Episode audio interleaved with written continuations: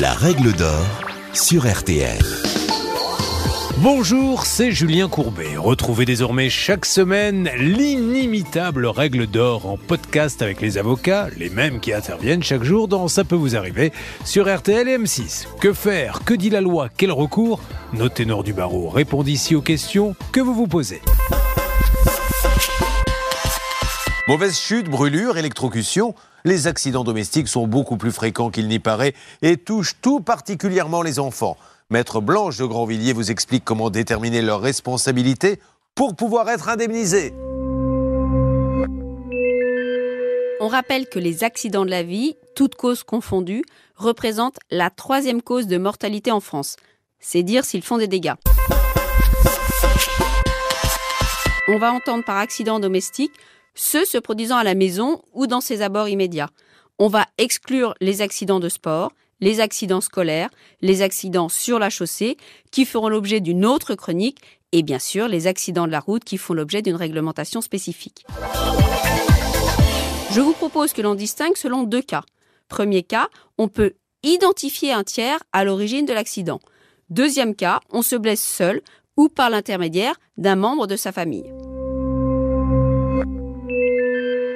Le premier cas est a priori le plus simple. Une bousculade, un jeu qui tourne mal, et c'est le drame. Si c'est votre enfant qui est blessé lors d'une altercation, par exemple avec l'enfant du voisin, on rappelle que la responsabilité des parents est de plein droit, c'est-à-dire qu'ils sont présumés fautifs dès lors qu'il existe un lien de causalité entre le fait de l'enfant et le dommage. Petit point important, on précise que cette responsabilité s'applique même si l'enfant est ce qu'on appelle un enfant, c'est-à-dire qu'il est privé du droit de discernement. Un enfant de 6 mois qui va blesser votre enfant peut engager la responsabilité civile de ses parents, même si cet enfant n'a aucune conscience de causer le dommage. On rappelle qu'un tiers est responsable de son fait qui engendre un dommage, mais aussi de toutes les choses qu'il a sous sa garde. La responsabilité du tiers peut d'ailleurs être retenue dans des circonstances que l'on ne soupçonne pas. Par exemple, un parquet trop ciré, une marche non signalée, un objet mal attaché. Même si l'assurance de la personne responsable ne contestera pas sa responsabilité, elle cherchera quand même souvent à la limiter, par exemple en vous imputant une faute. Et cette faute permettra de réduire le montant de votre indemnisation. Autre technique, elle n'indemnisera pas forcément l'ensemble de vos préjudices. Fort heureusement, vous serez vous-même aidé par votre propre assurance habitation et plus particulièrement si vous avez souscrit à l'option protection juridique. Vous aurez dans ce cas un interlocuteur dédié qui va gérer les relations avec l'assurance du responsable. Attention, plus votre préjudice corporel sera important, plus il sera indispensable de se faire accompagner au préalable par ce qu'on appelle un expert d'assuré, un médecin conseil, dont on précise que les factures seront intégralement prises en charge et remboursées par l'assurance du responsable. Si c'est votre préjudice économique qui cette fois est important, il est primordial de se faire assister cette fois par un conseil spécialisé qui saura contester l'indemnisation que l'on va vous proposer et calculer votre préjudice réel. Nous sommes maintenant dans le deuxième cas. Vous vous blessez chez vous ou à l'extérieur, mais sans responsable identifié.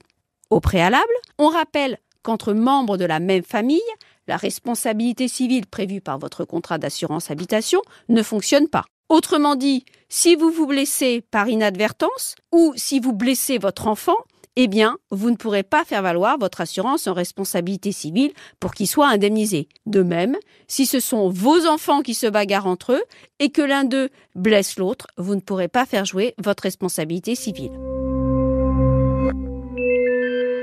Or, on sait que malheureusement, la plupart des accidents dits domestiques ont lieu au sein de la famille par les membres de celle-ci. Cette exclusion vise aussi les personnes qui gardent vos enfants. Si votre nounou blesse votre enfant, eh bien votre assurance responsabilité civile ne pourra pas être mise en jeu. Le meilleur moyen donc d'être indemnisé pour vos dommages domestiques reste de souscrire à ce qu'on appelle une garantie individuelle accident. Elle vous couvrira selon des plafonds et des garanties contractuelles.